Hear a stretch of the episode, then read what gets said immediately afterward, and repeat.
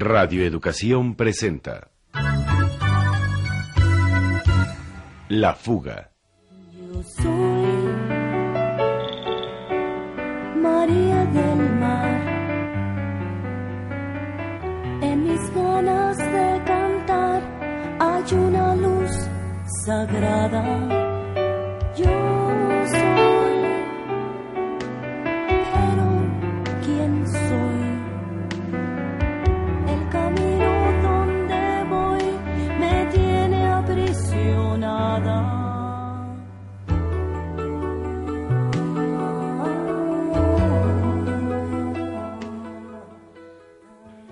El auto de la cantante María del Mar fue encontrado en el fondo del canal del desagüe.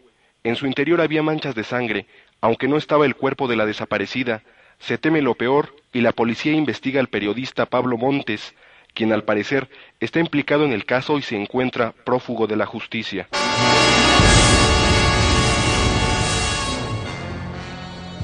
No podía creer lo que estaba escuchando. Si no hubiera sido por la mirada azorada de Lidia, habría pensado que aquella noticia era una. una mala broma. Bueno, oye Lidia, Lidia, oye Lidia, Sí, sí, dime. ¿se grabó bien la nota? Eh, Sí, Héctor. Oye, ¿de dónde sacaste esa información? Estoy en la jefatura, me la acaban de dar. Es fresquecita, así que metan en el noticiero de mediodía, ¿no? Sí, sí, ahorita mismo la paso. Pregúntale, pregúntale si, si no sabe nada más. Héctor, ¿no se sabe nada más? No, acaban de sacar el coche del canal. Pero suponen que está... ¿Muerta?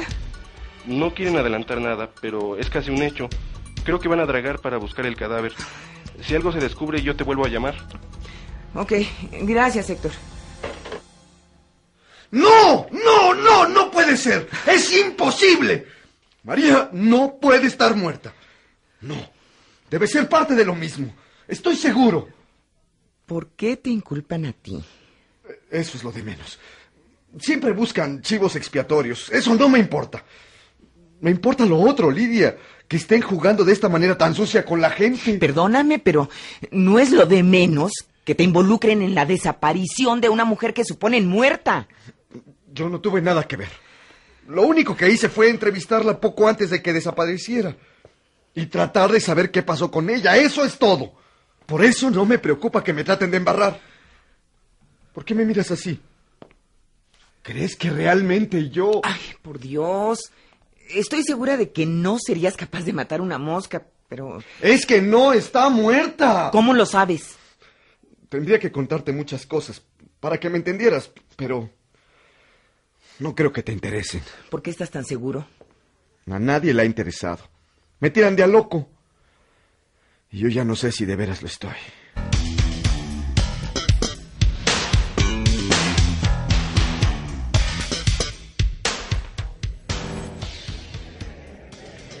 En lo que yo consideré un generoso arrebato de amistad, Lidia aceptó escuchar toda la historia. La entrevista con María, mi encuentro con Claudio, el oscuro ataque a la rumba, la plática con Isabel en el cafetín del centro, el asalto a la casa de María que ambos presenciamos y los hallazgos que yo hice ahí. Fue maravilloso, porque en Lidia encontré el apoyo que estaba buscando. Sí, parece un diario. Es su diario. Mira, lee aquí. Hoy escribo solo por disciplina. No tengo nada que decirme. Es terrible. Es como estar sin estar. Y mira, mira lo que encontré en las páginas finales. Lee. Pierde tu vida. Ya está escrito. Piérdela para que puedas encontrar el camino. Rompe la prisión de eso que te han impuesto y camina hacia la verdad. Camina sin miedo y busca. ¿Ves? Ahí está la clave. Síguele, síguele leyendo. Aquí, aquí. Yo solo quería cantar, carajo. ¿Y qué he hecho? Meterme en la mierda. Y hasta tomarle gusto. Voy a buscar. Quiero regresar a lo que es mío. Aunque tenga que... ¿Qué? Está tachado. Parece que dice... mm, romper. Ándale. Eso es lo que mejor encaja. Pero en cualquier caso está bien tachado. Como si la propia María se hubiera arrepentido de escribirlo. ¡Qué historia, Pablo! Te juro que si no te conociera como te conozco, pensaría que me estás cotorreando. Oye, este diario es una prueba de lo que te digo, es totalmente cierto. Podría ser un diario falso. ¿Ah, sí? Pues también tengo esto. ¿Un cassette? ¿De qué? De la máquina contestadora de María. Pablo. Tenía la esperanza de mostrarle todo esto a Isabel. Para que me ayudara a descifrarlo, pero... Ya ves. Pues, ¿quién quita y te llame? Sobre todo cuando se entere de lo del coche que encontraron. Pobrecita. Se va a angustiar terriblemente. Pero no creo que me busque. Mi teoría es que alguien, y no sé quién, se está aprovechando de la desaparición de María para provocar este estado de terror sordo que ya debe haber alcanzado Isabel. Pero ¿para qué provocar el terror? No lo sé. Quizá para fabricar culpables y héroes. Y tú estás quedando en el papel de culpable. Por lo visto. Ay, Pablo, te fuiste a meter a la boca del lobo. Lo único que me interesa es descubrir qué pasó con María. Saber dónde está. Pues yo creo que hay otra cosa que debería interesarte más. ¿Ah, sí? ¿Cuál? Salvar tu pellejo. Estás metido en una bronca terrible, ¿no te das cuenta? Ya te dije que eso no me importa. A estas horas la noticia ya recorrió todos los medios. Y la policía debe andar tras de ti. ¿Pero qué me pueden probar? Que entraste a la casa de una mujer cuyo coche apareció en el canal del desagüe. Nada más. Bueno, eso sí. Tienes que hacer algo para protegerte. ¿Qué? Ruido. ¿Cómo? Ay, me extraña que siendo periodista no me entiendas. Pues no, no te entiendo. Tienes que hacer ruido, Pablo. Tienes que publicar esta historia, darla a conocer. Así matarías dos pájaros de un tiro. Por un lado, moverías las aguas sobre la desaparición de esta chava. Y por otro, comprarías la mejor protección posible. Ay, no, no, no, no. Olvídalo. Humberto no quiso ni publicar la entrevista que le había hecho a María. No, no estoy hablando de esa entrevista, sino de toda la historia. Tú quieres saber qué pasó con María, ¿no? Sí. ¿Y no quieres que la policía te persiga por un asunto en el que no tienes nada que ver? Sí. Pues entonces, cuenta esa historia voluntariamente y como sucedió, antes de que te obliguen a contarla a la fuerza y como les convenga. ¿Y a quién se la cuento? Vamos a hacer algo en la radio. ¿Te cae? ¿Por qué no? ¿Qué mejor lugar para empezar a buscar a María del Mar que el mismo en el que se supo que había desaparecido? Pero, pero ¿qué, qué podríamos hacer? ¿Un, ¿Un reportaje o...? No, no sé, no sé, hay que pensarlo. Por lo pronto, déjame el diario y el cassette a ver qué se me ocurre. Pero... ¿No confías en mí? No. No, no es eso, es que, es que no se te vayan a perder o... Ay, para cómo están las cosas, Pablo, creo que es más seguro que los tenga yo. Pues chance, ¿verdad? Piensa en el asunto. Ahora mismo voy a la estación a proponer el proyecto. Deseame suerte. Sale y vale.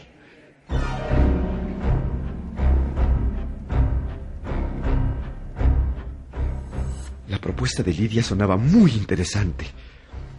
Pero aquello de salvar mi pellejo me parecía exagerado. Como de película.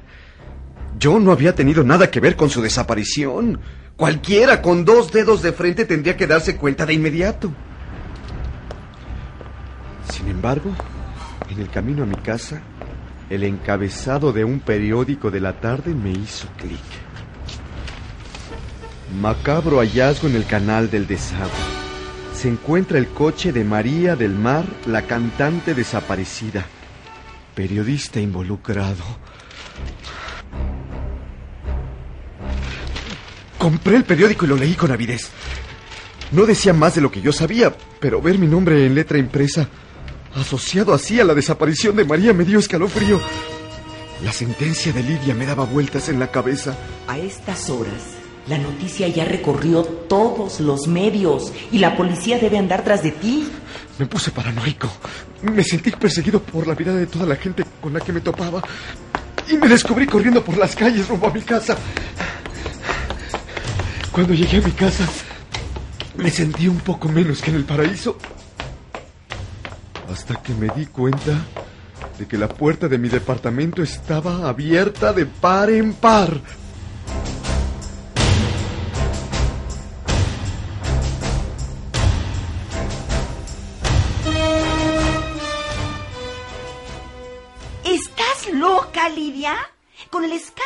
Desatado, lo menos prudente es hablar de ese asunto. Al contrario, sin querer fuimos los primeros en dar a conocer la desaparición de la chava, ¿no? Pues hay que aprovechar para ser los primeros en aclarar el asunto. ¿Y cómo le vamos a hacer si se puede saber? Diciendo la verdad. ¿Cuál verdad? ¿La tuya? ¿La de la policía? ¿La de Pablo Montes? Bueno, la verdad siempre será parcial, ¿eh? Ok, ok. Pero si por lo menos tuviéramos información fidedigna. Pues yo la tengo. Traigo aquí el diario de María del Mar y el cassette de su máquina contestadora con un montón de recados muy interesantes. Oye, ¿y- ¿y de dónde sacaste eso? Me los dio Pablo Montes. Ay, ¿y qué pretendes hacer con eso? A ver. No sé. Quizá un programa especial preparado por Pablo en el que la gente que rodea a María cuente cómo es ella, mm, dónde la Ah, conocieron. si quieren hablar. En estos casos se desatan epidemias de mudez y discreción, ¿no te das cuenta? Déjame hacer la prueba. Ay, no, no, no sé. Siento, siento que, que- que es arriesgado. Montes aparece como, como sospechoso. De un supuesto crimen que él no cometió. ¿Y tú qué sabes? A ver. Lo conozco. Puede pecar de. de ingenuo. De ingenuo, sí, si quieres. Pero sería incapaz de atentar contra nadie.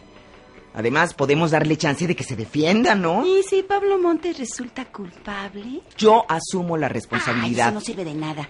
El programa puede salir mal y entonces... Me corre sin pensarlo. A ver, a ver, a ver. ¿Y por qué estás tan interesada, eh? Es pura intuición periodística, te lo juro. ¿Nada más? Bueno, me gusta como canta María del Mar, el rollo de la chava me simpatiza.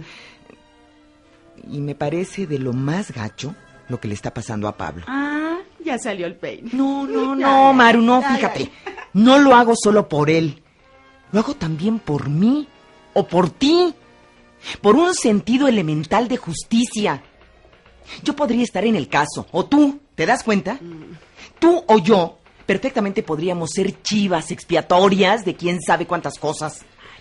Si la policía entra a tu casa con ganas de encontrar moros con tranchete, ¿tú crees que no los encontraría? Ay, pues... oye, Claro que los encontraría. Lo peor que le puede suceder a alguien como nosotras es caer en las manos de las buenas conciencias, las que cuidan la moralidad y que terminan por ser los verdaderos inmorales. En principio, por eso lo hago. Además, no puedo quedarme con los brazos cruzados viendo cómo funden a un inocente que solo ha actuado con buena voluntad. Maru, no te propongo que emprendamos una cruzada a favor de causas perdidas. Te propongo un humilde programa de radio, bien documentado, en el que simplemente se diga la verdad. La verdad que tenemos a mano. Bueno, hagámoslo pues. Bueno, sí, es la jefatura de producción. Ah, sí, sí, espera un momento. Es Pablo Montes. Hablando del rey de Roma y el que me habla por teléfono. ¿Qué qué? Y ponlo en la bocina, quiero oír. ¡Todo revuelto! Te lo dije, Pablo. Debe haber sido la policía. ¿Pero con qué derecho? Hasta ahorita soy solo sospechoso y eso lo dicen ellos. Tienes que ampararte. ¿De qué, Lidia? Esta es una arbitrariedad y contra esas nada te ampara. Tienes toda la razón. Estoy... Estoy en un teléfono público. ¿Te puedo ver? Claro, salgo de aquí ahorita mismo. ¿Dónde? No sé. Estoy cerca del juglar. Te veo allá. ¿Ya ves lo que te decía? Ay, está bien, hagamos el programa. Lo voy a empezar a preparar para transmitir la semana que entra, ¿te parece? Ay, eh, estamos. Ah, pe- pero que sea de lo mejor, ¿eh? Eso te lo aseguro.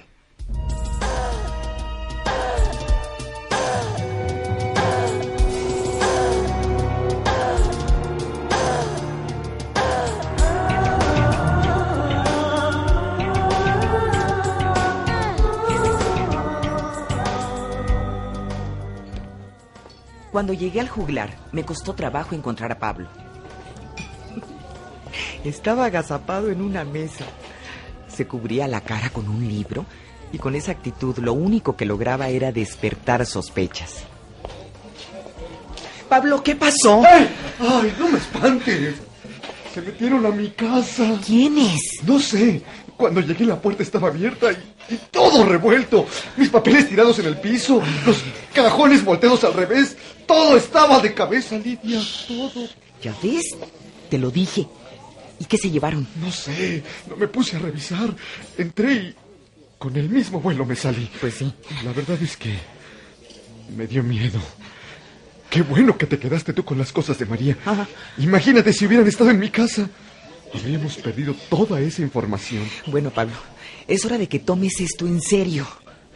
Quien haya entrado a tu casa dio muestras de que no se va a detener ante nada. Y si te descuidas, algo puede pasarte, como le pasó a Sara Galvez o a Perea. Pero ¿por qué a mí? Pablo, por favor. Porque eres el que más sabe sobre una desaparecida. Pero si yo no sé nada. Quien está detrás de esto no lo cree así. Si no, ¿por qué involucrarte como lo han hecho? Pues sí, eso es cierto. ¿Tienes idea de quién está maquinando todo esto? La verdad es que no sé nada, Lidia, nada. Necesito que leas el diario y escuches los mensajes. Tal vez ahí esté la respuesta. Bueno, esta noche lo hago. Oye, en la estación aceptaron lo del programa. Tenemos que hacer algo muy completo, con varios testimonios. No, no, no, no. Mira, sinceramente, ya no sé si tenga caso. Ahora es cuando más caso tiene, Pablo. Esa es la única manera de salvarte, ¿no te das cuenta? Oye, oye, mira, mira esos tipos de enfrente. ¿No son policías? ¿Cuál es? ¡Ay, no, no voltees! Van a darse cuenta. Mira, paga la cuenta mientras voy al baño. Ah. Trae tu coche y espérame en la entrada. Ay, Pablo, no estés de paranoico. Ahí te espero. No son agentes. ¿Cuándo se ha visto que un policía entre en una librería? Por favor, nunca se sabe. Haz lo que te digo. Bueno, bueno, bueno. Nos vemos afuera. Joven, la cuenta, por favor.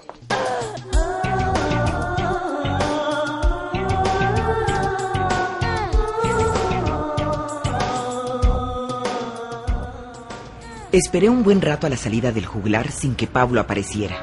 Órale, muévase, ¿qué no ven que está estorbando? Ay, puede pasar, no se haga. Babosa.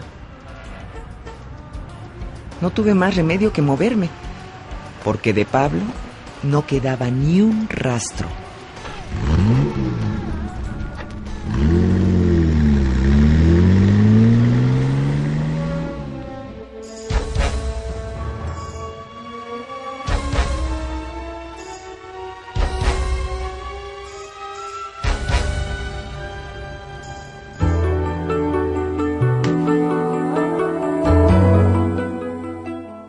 Presentamos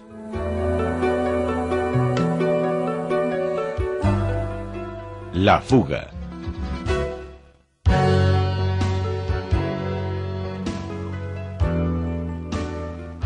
Participamos en la realización de este programa en las voces José Carlos Rodríguez, Luisa Huertas, Maru Pulido y Héctor Figueroa.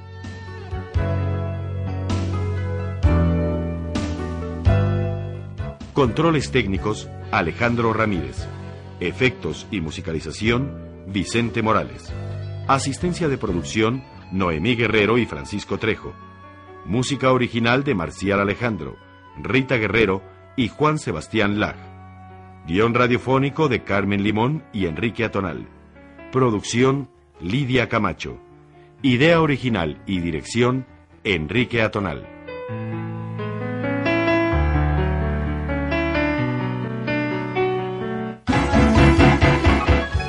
Esta fue una coproducción de Petróleos Mexicanos, Radio Educación y la Unidad de Producciones Audiovisuales del Consejo Nacional para la Cultura y las Artes.